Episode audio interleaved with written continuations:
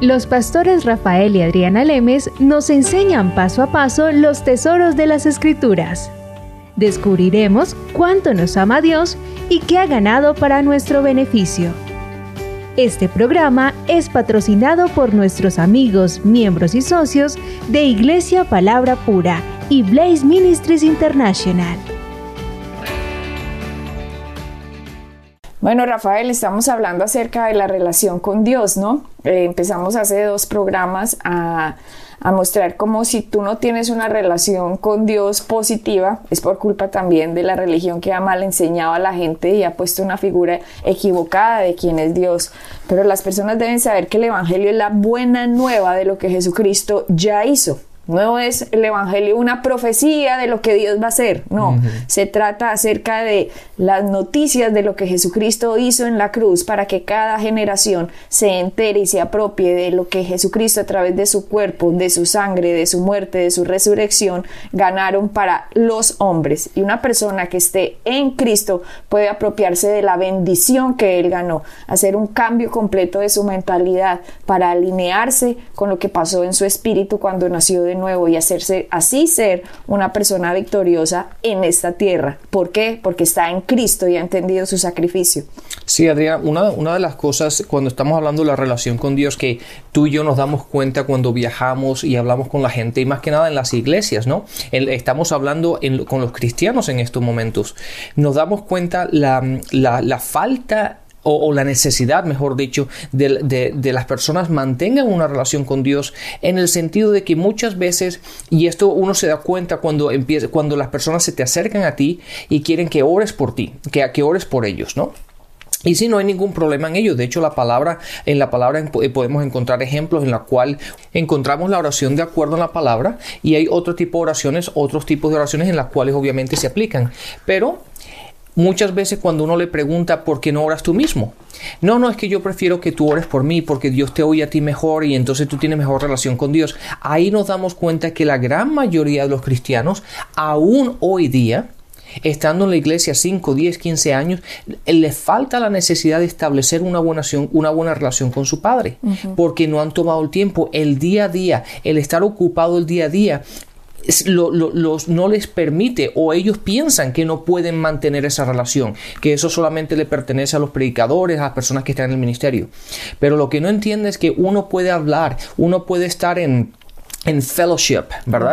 En relación. con el Padre durante el día. Así te estés duchando por la mañana para arreglarte ir a la, para arreglarte ir a la oficina, como mientras que vas en el autobús, en el metro, cuando vas en tu auto, en la moto o en lo que sea. Tú puedes estar siempre en comunión con Dios, hablando con Él, alabándolo, meditando en su palabra durante todo el día y estableciendo una relación con Dios que de otra forma sería imposible. Sí, Rafael, y para poder tener una relación con Dios tenemos que entender el sacrificio de Cristo, porque independientemente no podría suceder el hecho de que las personas no conozcan cómo relacionarse con Dios es porque no saben si Dios está de pronto, ¿será que Dios me va a tratar como juez o será que Dios sí me va a tener misericordia? Porque como Dios es juez, pero también es misericordioso, no, Dios, no me tires un rayo. Entonces la gente no sabe quién es en Cristo. La religión ha hecho del sacrificio de Cristo un sacrificio muy pobre, por lo tanto el ser humano no tiene la tranquilidad de que se puede relacionar con Dios debido a que la religión no le ha mostrado el significado y el valor inmenso, infinito de lo que Jesucristo hizo en la cruz. Entonces, Rafael, para tener esa buena relación con Dios, obviamente tendríamos que entender el sacrificio y eso es lo que sucede, que como la religión no lo deja ver, no deja ver el sacrificio, sino que le pone el peso a la persona y no le pone el peso a lo que Cristo hizo, la persona siempre se está mirando sus falencias, sus fallas. Y de acuerdo, si, me, si sus fallas son, eh, si tiene poquitas fallas el día de hoy, bueno, entonces Dios sí se, va, se puede usted relacionar con Dios hoy. Pero si usted hizo algo malo, le gritó a su, a su esposo, le gritó a su esposa, eh, salió en la carretera y de pronto un carro se le atravesó y lo que hizo no fue decirle yo lo bendiga, sino que le dijo otra cosa. Entonces ya la persona, no, Dios, Dios ya no me va a escuchar. ¿Por qué? Porque basan la relación con Dios de acuerdo a sus obras y no de acuerdo a la obra que Jesucristo hizo. Entonces, cuando no tienen esa relación, Rafael, en las iglesias, cogen a las personas y les dicen, no te puedes meter con la gente de afuera porque te contaminas. Sí. Te contaminas. Entonces, ¿qué hacen? Hace que eh, vaya la gente de las iglesias, los tienen encerrados en las iglesias, los llenan de actividades dentro de las iglesias, pero la gente en realidad no están creciendo en el conocimiento de lo que Jesucristo hizo. Lo que la gente está creyendo es que como yo estoy ya dentro de actividades en iglesias y ahora camino horas y me voy a evangelizar debajo del sol y del agua y voy a hacer cosas por Dios. De pronto Dios a mí se me va a responder y resulta que la gente se empieza a frustrar, la gente se empieza a amargar, la gente se empieza a secar como una pasa. ¿Por qué? Porque no entienden cuál es su relación con Dios que debe estar basada en el sacrificio de Cristo. Entonces, si ya ven a una persona hablando con alguien de afuera, en la calle, Rafael. Entonces le dicen ya los de la iglesia, ¿qué? ¿Te vas a contaminar con esos pecadores? Sí, pero ¿sabes qué interesante, Adriana, viéndolo desde ese punto de vista? En Lucas 7, creo que estoy, estoy en el versículo 34, me parece que es, habla y dice que Jesús era el amigo de los, de los pecadores. Entonces, qué raro que es, es, un poco, es un poco raro, ¿verdad? Que hoy día traten de mantener a los cristianos nada más con los cristianos y no que se relacionen con el mundo, ¿verdad? Para que el mundo se dé cuenta de que nosotros tenemos algo que ellos necesitan, pero nos tratan de mantener todos en una, en, una cajita, aislados del mundo, cuando nosotros la palabra dice que nosotros somos la sal del mundo. Es en Lucas 7, 34. 34 que habla, dice que Jesús... Vino el Hijo del Hombre que come y bebe y decís, este es un hombre comilón y bebedor de vino amigo de publicanos y de pecadores. Amigo, mira, y, ves eso. Y, y hoy día lo tratan de mantener a los cristianos como alejados del mundo para que, como tú dijiste, no se contaminen. Claro. Pero, ¿por qué? Pero ¿por qué es esa razón? Por la falta y por la, la, falta de conocimiento y la necesidad de que las personas por sí mismas establezcan una relación con Dios como debe ser. Claro, entonces, ¿qué hacen? Entonces los tienen corticos en las iglesias, los tienen como usted no puede hacer esto, usted no puede hacer aquello, no puede trabajar, no puede estudiar, no se puede meter en el mundo, no puede hacer nada.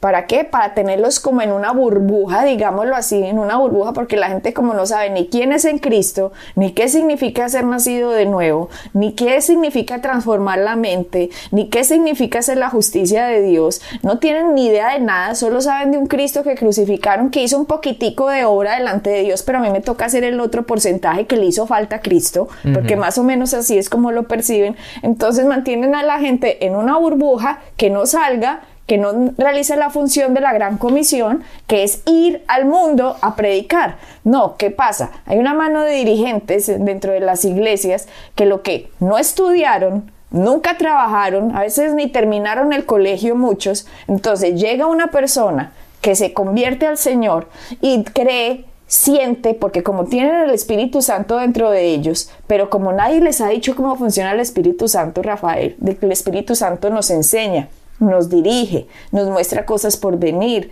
El Espíritu Santo nos da paz, nos da tranquilidad en las decisiones. Como no le enseñan a la gente a depender del Espíritu Santo, sino que los enseñan a depender de una persona como en el Antiguo Testamento. Entonces una persona, por ejemplo, yo quiero y siento dentro de mí que quiero estudiar y quiero ser médico. Por ejemplo, quiero perseguir esa carrera porque eso es lo que me quema por dentro. Entonces yo voy delante de mi eh, pastor o profeta o evangelista o lo que sea. Ah, el líder y le dice, mira, yo quiero seguir esto por dentro, yo siento que debería hacer esto. No, no puedes hacer eso. Porque o es el mundo o la iglesia. Escoge. Claro, una persona que ni terminó el estudio, ni, ni, ni nunca trabajó, ni nunca hizo nada porque así la religión lo hizo crecer. Entonces ahora hace y repite los mismos errores, Rafael. Y la gente deja de perseguir lo que en un inicio sintieron que les daba paz, que les daba tranquilidad, la guía del Espíritu Santo dentro de ellos. ¿Por qué? Porque otro le dice, o el mundo o la iglesia. No puedes estar dividido en dos reinos, porque para eso sí malinterpretan las escrituras, ¿no? Para eso sí les dicen que no pueden estar en dos reinos. Entonces empiezan a frustrar una cantidad de gente y no persiguen sus sueños, no persiguen lo que sentían paz, no persiguen la voz del Espíritu Santo dentro de cada uno de ellos, sino que empiezan a perseguir la voz del día adelante que les dice qué pueden hacer y qué no pueden hacer y frustran y amargan a una cantidad de gente. ¿Y qué sucede? No se cumple lo que dice en Mateo 5, que nosotros somos la luz y la sal del mundo. De hecho, vamos a Mateo 5:14, dice, vosotros sois la luz del mundo. Una ciudad asentada sobre un monte no se puede esconder, ni se enciende una luz y se pone debajo de un almud sino sobre el candelero, y alumbra a todos los que están en la casa. Así alumbre vuestra luz delante de los hombres, para que vean vuestras buenas obras y glorifiquen a vuestro Padre que está en el cielo. Estas son palabras de Jesucristo. Jesucristo está diciendo que una luz no se pone debajo de una mesa. Claro. Y eso es lo que está haciendo la gente de, de las iglesias. No te contamines con el mundo. No puedes estudiar, no puedes trabajar, o el mundo o la iglesia.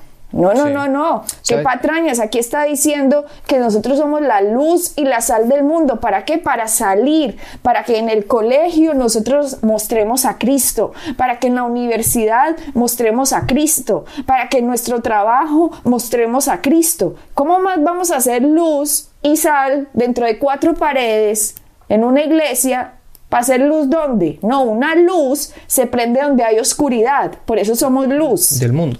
Eh, del mundo. Correcto. No luz de la iglesia. O sea, ahí no se necesita porque tenemos la, eh, es en el mundo donde tenemos que dar la luz. Pero, ¿sabes qué, Adriana? Estaba pensando ahora en lo que tú estabas hablando. Es, es así. ¿Cuántas personas se nos, se nos han acercado y nos han escrito pidiéndonos, pidiéndonos su opinión, a nuestra opinión o, o, pidiéndonos nuestra guía sobre decisiones que esas personas tienen que tomar? Y lo que nosotros lo, lo primero que hacemos, yo no te voy a decir lo que tú tienes o no tienes que hacer. Lo que sí, lo que sí hacemos es llevarlos a palabra. ¿Qué es lo que dice la palabra?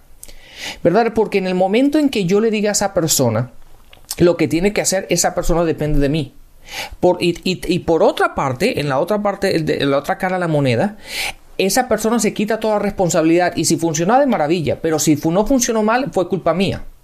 Entonces hay mucha gente que no le gusta tomar las decisiones simplemente porque no le gusta ser responsable de las decisiones que toma. Pero por otra parte hay mucha gente que por no tener la relación con Dios que deberían tener, dependen de otra persona que les diga lo que deben hacer en vez de ir a la palabra y buscar lo que dice la palabra en esa situación. Obviamente hay situaciones en nuestro, en nuestro día a día que la palabra específicamente no nos dice esto es lo que tienes que hacer. En otros casos sí, la, palabra es muy específica y muy clara en cómo debemos actuar en nuestra vida. Pero lo que sí tenemos que, y, algo que tú mencionaste anteriormente, es el Espíritu Santo en nuestra vida. Cuando nosotros estamos llenos de la palabra, nuestra mente ha sido, eh, ha sido transformada por medio de la palabra y le permitimos establecer una relación con el Espíritu Santo, el cual nos, nos habla, nos guía, nos muestra cosas que van a venir, nos recuerdan aquellas cosas que, están escritas en la palabra. Cuando tenemos nuestra mente renovada a ese punto y podemos caminar con Dios en la, y estar seguros de la relación y establecidos en la relación que, tenemos, que debemos tener con Él, todo aquello que tú y yo hagamos que sintamos paz, síguelo, síguelo. Eso es lo que le decimos a la gente, síguelo donde, donde tú tengas paz. Si hay algo en ti en que no te da tranquilidad o te sientes que algo no está bien o algo, pues entonces páralo. Eso es como una, luz, ah, luz roja en un semáforo. Para, analízate, no corras. La gente piensa que, las decisiones hay que tomarlas de la noche a la mañana. No, la gran mayoría de las decisiones en esta vida pueden esperarse un día, dos días, una semana, un mes. ¿Verdad? Entonces simplemente Busca la paz de Dios, llénate de la, de, la, de la, palabra de Dios, busca la guía del Espíritu Santo, ora en lenguas y busca esa paz. Y, y cuando encuentres esa paz, síguela, porque eso es un camino seguro. Y así es como uno tiene, obviamente, Adriana, tú y yo, y yo puedo decir, si empiezo a decir las veces que me he equivocado o las veces que he fallado, vamos a estar aquí el resto del día y una parte de mañana. Pero, como dice la palabra, tenemos que ser hacedores. Y de la única manera como es hacer la palabra es haciéndola. Y obviamente uno está aprendiendo, uno está en este caminar. E igualmente que cuando un niño empieza a caminar, ¿cuántas veces se cae? Pero porque se cayó la primera, la segunda, la tercera vez, tú no dices, ay, ay, lo siento, hijito mío, pero ya tú no vas a poder caminar el resto de tu vida. Pero Rafael, qué diferente lo que tú estás diciendo a lo que mucha gente está escuchando. Y gracias a Dios, porque cuando escuchan la verdadera palabra, a pesar de todo el miedo que les han metido en los sitios donde han estado, ellos empiezan ya a tranquilizarse y a entender que Jesucristo está por ayudarlos, que el motivo del sacrificio de Cristo fue la bendición. Me contaba una niña que ella con mucho sacrificio empezó a estudiar en la universidad. De hecho, pues ella trabajaba y estudiaba, ella misma se los pagaba sus estudios. Ella quería ir a una universidad privada y ya entró a una iglesia y en la iglesia pues quería servir dentro de la iglesia. Eh, no sé en qué semestre ya ella iba. Y entonces cuando dijo que quería servir dentro de la iglesia, pues ya llevaba varios años ahí, le dijeron, bueno, la condición es que deje de estudiar. O sea, imagínate, le mm. pusieron y le dijeron, o el mundo o el ministerio.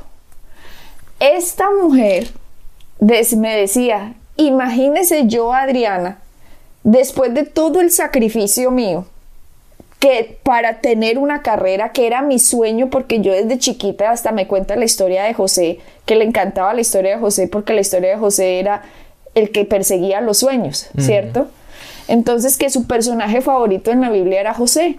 Y ella quería perseguir su sueño, un sueño que, puesto por el Espíritu Santo, porque el Espíritu Santo nos da a nosotros los quereres, los haceres.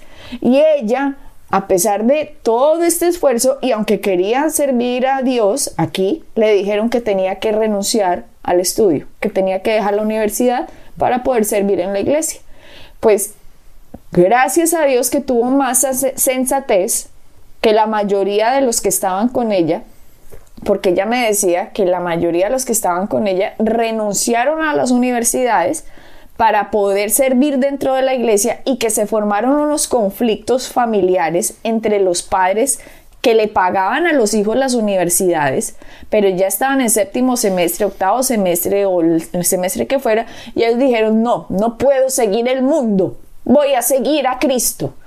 Miren, esto no es así, esto no es así. Esta mujer, como te digo, tuvo mayor sensatez. Ella dijo, no, pues entonces me siento seguiré asistiendo a la iglesia, pero yo no puedo terminar, dejar de terminar mi carrera. Yo ya estoy casi para terminar mi carrera.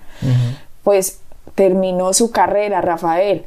Ahora, hoy en día, que está con esta luz del Evangelio, da gracias a Dios por no haber seguido lo que estas personas les decían que tenían que escoger.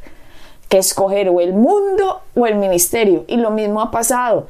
Tú puedes contar historias de personas que cuando me estabas contando en un país que queda en el centro de Sudamérica, que era un hombre director de eh, que dirigía una iglesia y él era el que el gerente de un banco. Sí, era un gerente de un banco y tenía varios negocios y entonces pues la denominación llegó un momento en que le dijeron que ya no podía, no perdón, él era él, él era un gerente de un banco y tenía varios negocios y pero tenía un llamado, él quería, él ya estaba envuelto en el ministerio en ciertos puntos pero quería ser pastor y tenía, tenía esa, esa necesidad, ese sueño, que este, tenía eh, ese llamado de pastor. Entonces cuando fue a hablar con sus líderes, le dijeron, bueno, me parece bien, obviamente ah, si, lo vas a hacer a tiempo completo, no puedes ser el gerente del banco. Y entonces él le dijo, bueno, pero puedo mantener mi negocio porque eso es algo que yo puedo hacer en mi tiempo. Le dijeron, no, tienes que quitarte todos los negocios porque o es el evangelio o es el mundo. y este señor tiene una iglesia de, varias miles de personas ahora, pero el hombre, yo me reuní con él, estuve ahí varios días y estuve con él y la esposa, y los dos frustrados porque a los dos les encantan los negocios, que él quiere hacer negocios, pero la denominación no se lo permite. Y entonces el hombre me decía, yo decía, Rafael, yo sueño con hacer negocios. Y eso es así, pero date cuenta Adriana que en este mundo se necesita gente a todo nivel. Hay gente que le encanta ser bancarios, hay gente que le encanta trabajar con computadoras, hay gente que le encanta ser pilotos, hay gente que le encanta trabajar con las luces en las iglesias y los necesitamos a todos. Entonces cada uno tiene un llamado, cada uno tiene una pasión, pero eso no implica que o haces una cosa o sirves a Dios, no. Dios ha puesto eso en ti para que tú seas una luz en donde tú estés. Y puedas, y, y, que la gente a tu alrededor pueda ver qué es lo que ha hecho Cristo en tu vida y tú seas una luz para ellos. Porque tu caminar, tu forma de hablar, tu forma de ser, les va a decir a ellos de que tú tienes algo que ellos necesitan. Así es. Pues Rafael, vamos a seguir con este tema y tal vez con más eh, ejemplos de la gente, lo que nos ha ido contando por dónde vamos yendo, para que puedan despertar y a lo mejor esto le puede ayudar a usted como oyente. Si tiene un sueño, siga la voz del Espíritu Santo dentro de usted, persiga eso. Cristo no lo pone a escoger de esa forma y vamos a explicar más a fondo eh, esto en nuestro próximo programa. Bueno, así que Adriana, bueno, llegamos una vez más al final de este, así que bendiciones y hasta la próxima. Bendiciones. Pueden bajar nuestras enseñanzas en www.iglesiapalabracura.com y visitarnos en nuestra sede en la calle 21326.